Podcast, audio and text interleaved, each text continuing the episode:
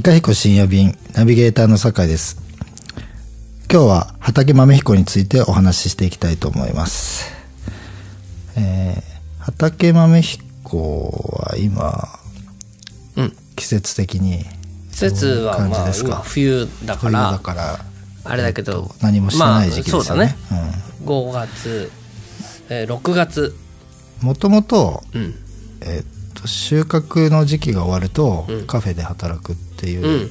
そういう季節なんていうか、うんうん。そのリモートワークというか二拠点生活みたいな今、もう定着しつつあることを先取りしてうん。やろうみたいな計画のもとに始まってた部分もあったかなって思うんですけど、そうですね。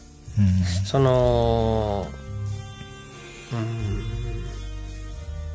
まあその極端なものでしょ？うん東京の渋谷の真ん中でそうですね、坪家賃が3万円ぐらいするようなうん。ところでお店を1億近いお金をかけて出すっていうことと、はい。坪いくらなんてないはい。世界でズドーンっていうところにまあその特に北海道なんかだと粗放的農業だから、はい。集約性はいらない。はい。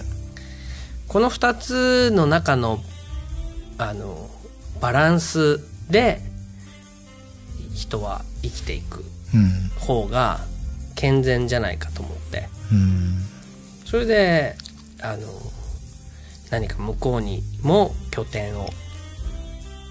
確か始めた時は折しもなんか農業ブームみたいな。そうですね、うん。ちょっとあのなんていうかリンなんかあの奇跡のリンゴ。とかああまあそういんなろいろもあるしなんか猫も杓子もなんかあ農業ガールみたいな。そうそうそうあそうか。農ガールね。農ガールみたいなね。んかギャル社長が農業へ地方でやり始めたりとか。まああと農業法人みたいなのがに、うん。国がこう割とし融資するっていうかうんうんうん。出資するみたいなとか、職業訓練とか。でう実はうちの弟もうん。農業やっててうん。多分それぐらいの時期ですね、ああ始めたのはそうなんだ。はい。いやだからそれであのーまあ助成金を持たずにうんはい。あもらわずに、まあやるっていう大体あの農業の新規収納って助成金頼みなんだよね。そうですね。うん、まあ割と今手厚いからはい。助成金をもらって新規収納して、しその助成金が切れたらうーって言ってやめるみたいな。そうですね。うん。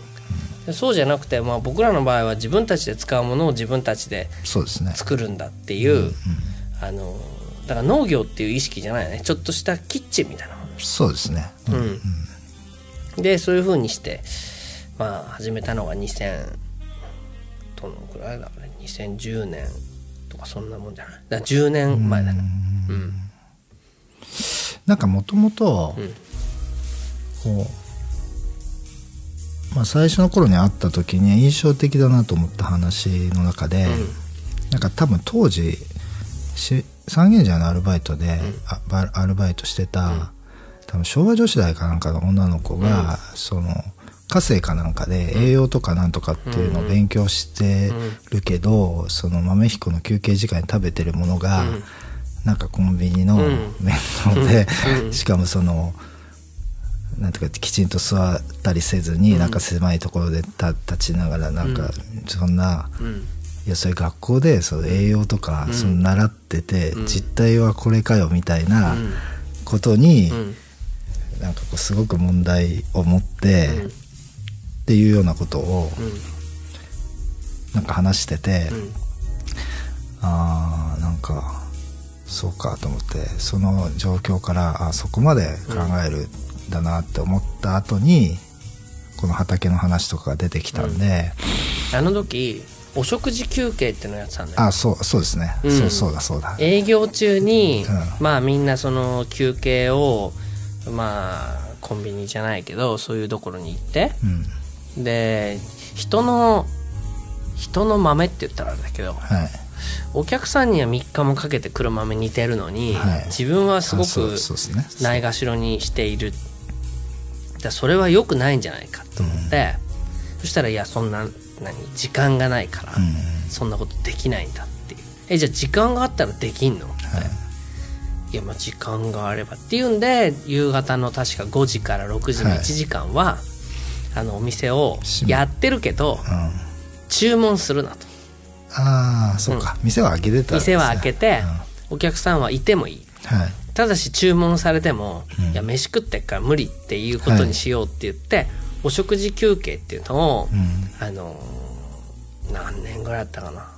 3年34年やったような気するね、でもこれがあまり効果がないっていうことが分かって、はい。あスタッフに対して？スタッフに対して、はい。なんかやめちゃったんだけどね。うん、なんかその辺と畑あだからその、まあ、想像ですけど、ん。店で出してるものとか、うん。まあ、スタッフが作ってるものの、うん。まあ、意味みたいなものうん。に、を考えたのかなって思ったんですよ、うん。その、まあ買ってきてうん。どうのこうのっていうその前があるじゃないですか、うん。まあ、そもそもその食物だからうん。生命なので、だからそれの最初から、まあうーんやろうって、まあ、どういうきっかけだったんだろうっていうのは思ったけど、まあそんなそのさっきの、コンビニの弁当を食べるところから、まあそこまで考えるぐらいだから、多分そのテレビの制作会社やってる時じゃなく、ではなく、カフェをやり始めたからこそ思い立ったことだろうなっていうふうにはまあちょっと思って見てましたけどね。うんまあ今でもそう思ってるところがあるけどあの僕らの時代っていうか、まあ、社会っていうのは、うんまあ、システムで動いてるじゃない。でシステムでう動くっていうことは、まあブラックボックスのあちこちにブラックボックスに囲まれて生きるってことじゃない。はいあのこれ金八先生かな？なんかうんだったような気するんだけど、ブラックボックスってのは何かっていう何かそういう命題のシーンがあって、はい。さつまいもを入れるとうん。へが出るっていう、うんうんさつまいもを箱の中に入れるとへが出る。これはつまりこのさつまいもっていうのは人間なんだ、はいはい。なるほど。うん、だから全く違うそのインプットから出てくるアウトプット、これがそのまあ謎めいてるからまあブラックボックスなわけだけど、僕らの時代はもうちょっとブラックボックスが明確っていうのかうんな、うん。こういう風になっているんだろうってことがかろうじてまあ想像ができる範疇でうん。生きてき、えー来たわけだけど、はい。やっぱりウォークマンがスマホに変わった。うん。まあ携帯電話っていう電波っていうものは、うんあのリモートで物事が動くようになる。はい。あのクーラーのリモコンもテレビのリモコンもうん。リモートで動くっていうことになるとなんで動いてるのか分かんないけどまあこれを押しとけばリモコンだからテレビのチャンネルが変わるっていう。僕はあの時にあのあこれはすごい大変なことになるなと思ったわけ。うん。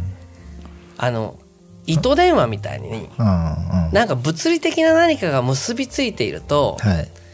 A と B との間の因果関係をたどることができる。うんうん。でもそれが見えないものだとたどれないわけじゃん。はい。でいろんなものがたどれないって言った時にまあ僕はテレビの仕事しながらこれ電波っていうものを使ってお茶の間にどかどかと入ってってるっていうのは、テレビ局っていう大きなブラックボックスの中に加担しているなと、これに対するそこ？うん違和感があったっけ？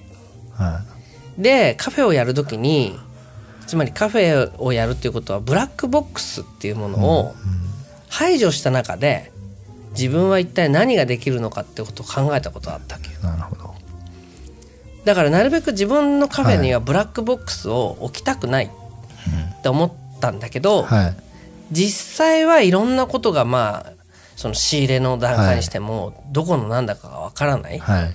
でそれをまあ例えばいろんな今日届いた野菜がちょっとこれ傷んでるけど、とって言ったら買えますねってことはしてくれるけどいやなんで傷んだのか聞きたいんだって言ってもいやそれは分かんない、あのいいや傷んでるから変えればいいっっていうそのアウトプットに対してのリペアは効くけど、はい。その流通の過程は誰にもわからないっていうことが何回かあって、その流通っていうかそのまあブラックボックスをなるべくなくしたいっていうことの時にやっぱりそのどうやってできてるかっていうことを一つでも知っておいた方が、あのなんていうの知っておかないと批判する資格がない。はい社会がいなんかブラックボックスだって下り顔で言ってても、はそれを批判するにはいなるほど。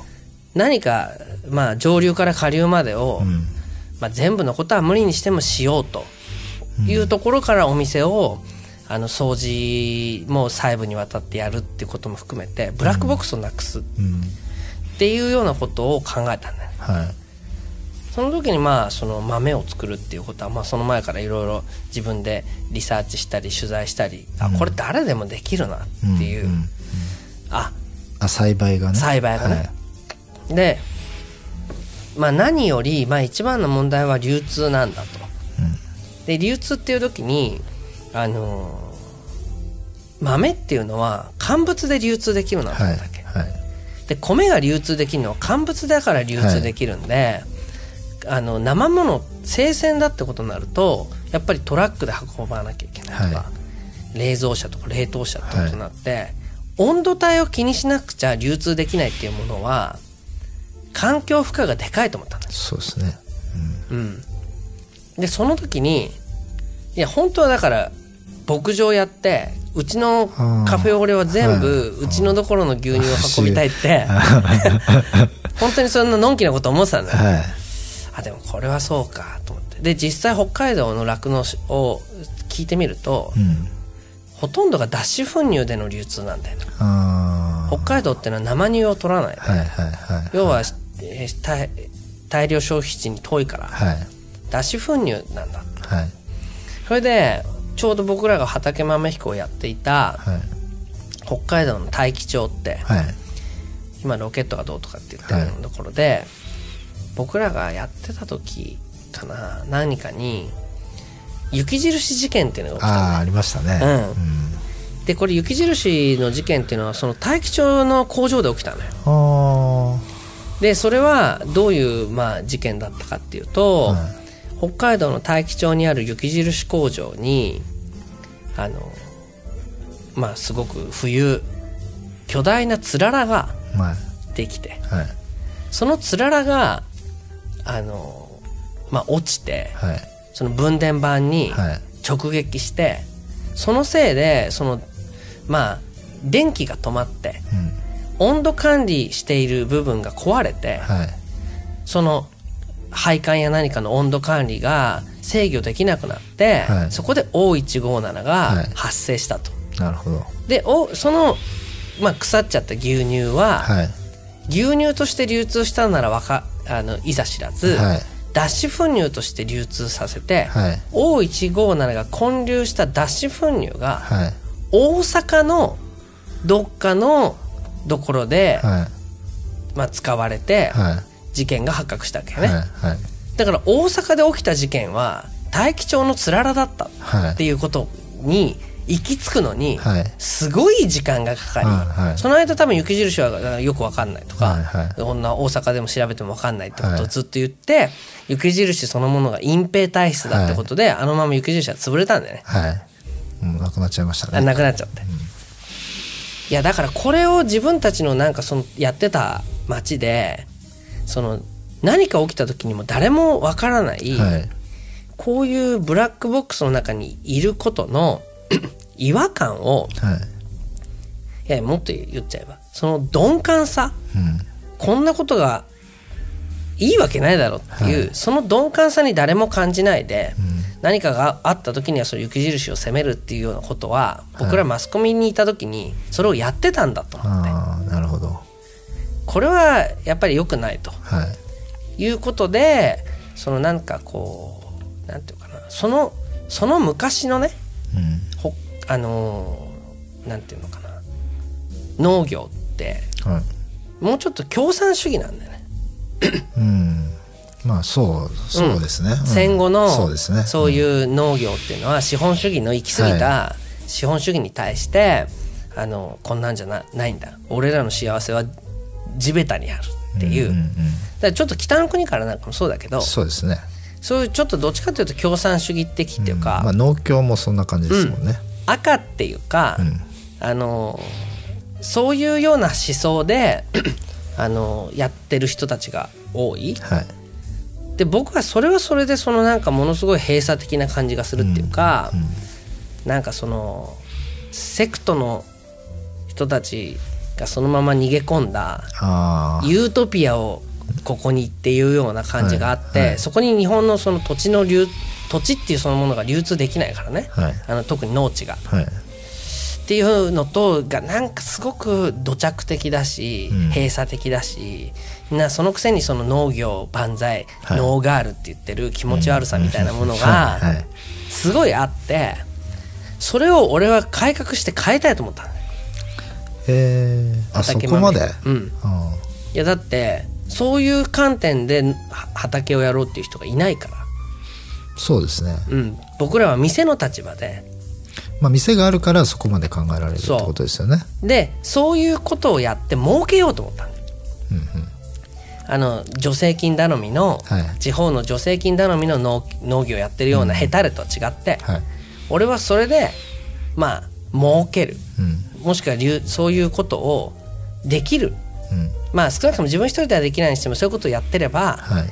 またいつもの通り一緒にやろうよっていう人が現れると思って、はいはい。よしこれは一丁あの旗印を立てて、うん。ここに俺我いたりっていううん。のろしを上げれば集まってくると思ったんだよね。はい。これも失敗。集まってこなかった。集まってこない。いないその人。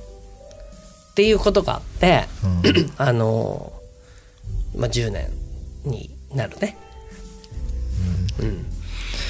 あもう失敗の10年っていうのがそのまま、そうだからあの 初期最初に構想していたはい。こういうような農業っていうもの改革っていう意味ではね改革っていう意味で、はい。うんねそういうものが、うん。あのまあちょっと小さなうん。ムーブメントに終わっちゃったというかムーブメントとも言えムーブないメントとも呼ばなコミュニティぐいらいの。そう別なコミュニティの、ずあのコミュニティを補完するための,、うんうんあの装置としてはい。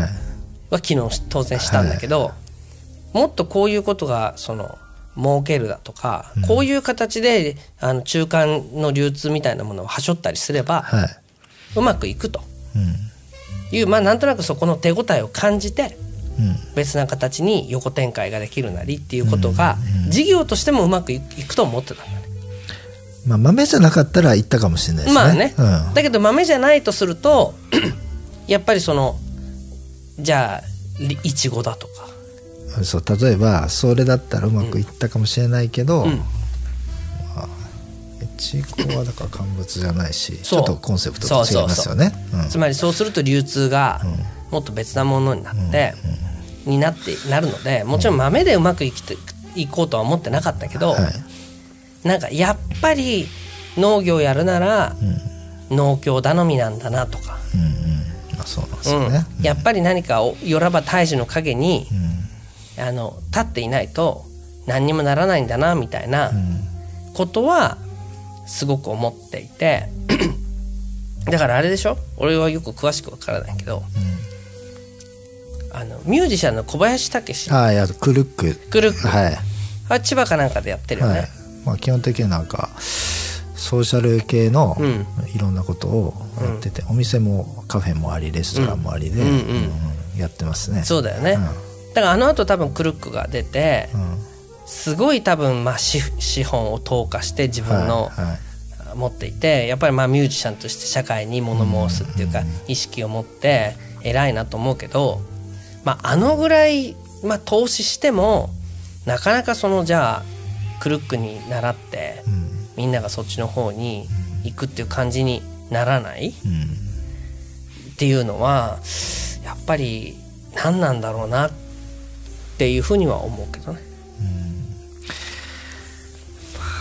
ただまあちょっと井川さんのそれは、クルックみたいなのとはちょっと違うのは、うん。流通っていうところにうん。こう問題うん。意識があるっていうところじゃないですか、多分その他の人多くのうん。農業やろうとかっていう人たちは、まあ、流通がってよりまあ地産地消とか地方創生とか、農業なんだろうその農業を通さない、うん。まあその農業ビジネスの自立,、自立化とか自走化とか、うんまあ、そんな、まあそうね。うん、ちょっとなんかいや今流通って言ったのは、まあ僕らはあくまで東京にいるから東京との地方との橋渡しはまあそういう流通っていう意味で克服しなきゃいけないと思ったけど、僕が向こうで一番最初に大気町で建物を作った時には、うん。もう向こうで豆彦やろうと思ったっけ。あそうなんですね。そう。畑豆彦は豆彦カフェ豆彦の横に畑豆彦がある、このスタイルがうまくいけばなるほど。うん、つまりそこでもうちょっと別なものもい、まあ、つまり流通がの距離とあれがコストがかかんないわけだから。いろんなものができると思ったっけ。だけどそうすると向こうに行けば、まあ、地方そこに人が住んでない。うん。とかまあ向こうの人たちはなんかそのその地元のそのうん。地産地消ってみんな言うけど、うん。地元のものなんか食べたいと思わない、まあそうですよね。うん、うん。っていうその地地域の地方のコミュニティがもうズタボロになっているっていうことを目の当たりにしてはいまあそうかこんなとこでこんなことをやっても誰も見向きもしないんだっていうことを思ったっていうか。でなるとなんかじゃあこっちでやっててもダメだし。向こうでやってもダメだし。向こうでやってもダメだしあれこれはじゃあどうしたものかなっていうふうには思ったっていうのがね。何がダメだったんですかね？うーん。やっぱりまあその後 まあ大気町なんかもそうだけど、まあ、コンビニはすごい増えていくわけよ。はい。どんどん。むしろ来てくれてありがとうぐらいの感じですよね。それでまあイオンができるとか。っていうふうにまあ地域にやっぱり全国一律のものがこう入っていく。でそれを地元の人も喜んでいるうんはい。っていうことからすると やっぱりそのあくまで中央集権的っていうか、中央の人たちが決めたものになぞらうっていう構図、うん。まさにテレビじゃないですか。うん、だからまさにテレビで、はい。僕は倉本壮が東京で活躍していた東大出ている、はい。あの作家があの富良野に住んでここの良さを伝えるっていうような構図と一緒で地元の人たちはそういうことね、うん。あ地元の人たちはあ はい。なんでこんなに自分たちの、まあ、ポテンシャルみたいなものに対して、はい。むしろこう卑下するっていうか内心ではすごいと思ってるんだけどいやうちは田舎だからって言ってで実際問題1年に1回あの町のお祭りがあったりすると、あの100万円も200万円も積んで氷川きよし呼ぶとか、うんうんうん。えそこにお金使っちゃうの？っていう。確かに。なんかそそのことがもうよくわからないっていうかうん。まあそれはもちろんテレビがあるんだとかあテレビがそうしたんだとか。まあでもそれは分かりますよ。自分が田舎出身だから、その 自分がそうかどうかは置いといて、うん。それは、うん。あのもうよくあれみたいなもんですよね、うん。だからその先進国とその発展途上国っていううん。わ分かれ方した時に、あるタイミングで、まあ、その構造主義みたいな相対主義みたいなのが出てきて、レヴィ・ストロースとかがそのいやいやその地元の文化っていうのが素晴らしくて、まあ、それをやっぱり継承していかないとみたいなことを、こう主張して、まあ、あの先進国の中では受けたんだけど、いやいやその言われた方はいやいやいや、僕らもその、そっち側の生活がしたいんでっていうふうに言われて。言われる問題っていうか、うん。いやそれはそうだよねって言って、まあその後ね、まあ、インドだろうがブラジルだろうがもう中国だろうが経済発展してもみんな一緒になってみたいな別の問題を生んでるけどそれは先にそれをね享受した人は、いや君たちはそのままが素晴らしいんだよってうんうんうん言うけどっていうやつで、まあ多分都会の人から見たら田舎のそのいろんな恵まれた環境に対して素晴らしいもうちょっとアピールしないといけないですよって言うけど、まあ、やっぱり田舎はイオンに来てほしいし、コンビニに来たら嬉しいし、スターバックスが来たらニュースになるし、和歌山だってビレッジヴァンガードが来た時は、おおってあビレバンが和歌山にみたいな、うんそうだからやっぱりでもなそれはそういう意識をまあ今ね酒井が言ったみたいに、まあ、グローバル化だよね。りますようんグローバル化っていうのはだからみんながニューヨークになりたいとかね。みんながロンドンパリでありたいっていうことは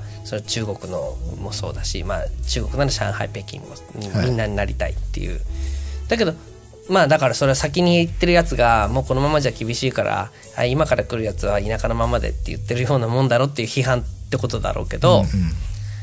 あの実際問題東京のど真ん中でお店をやり東京で育ちうんって言ってみれば東京っていうもののまあそのいびつさみたいなものは分かるわけよね。はいはいはいでその地方がいいっていうなんかなんていうの緑が綺麗とかそういうこと言ってんじゃなくて、うんあこの両極端のいびつさを行き来するっていうことでしか、うんなんとなくちょうどいい生活っていうのって成り立たないような気したわけよ。うんうんあのだから地域の人たちはもうお前らそのままそそのそこにいろっていうより東京と地方っていうことを行き来するっていうことをもをむしろ持たないと、うん。うんまあそうですね、うん、あのだってインフラはもう整っちゃってるわけだはい。だけどそのインフラを通る人がいない。うんだから田舎だったら高速道路を作っても入ってくると思って作ってるのに、はい。出ていくのには使われるけど、はい。出てったっきり入ってこない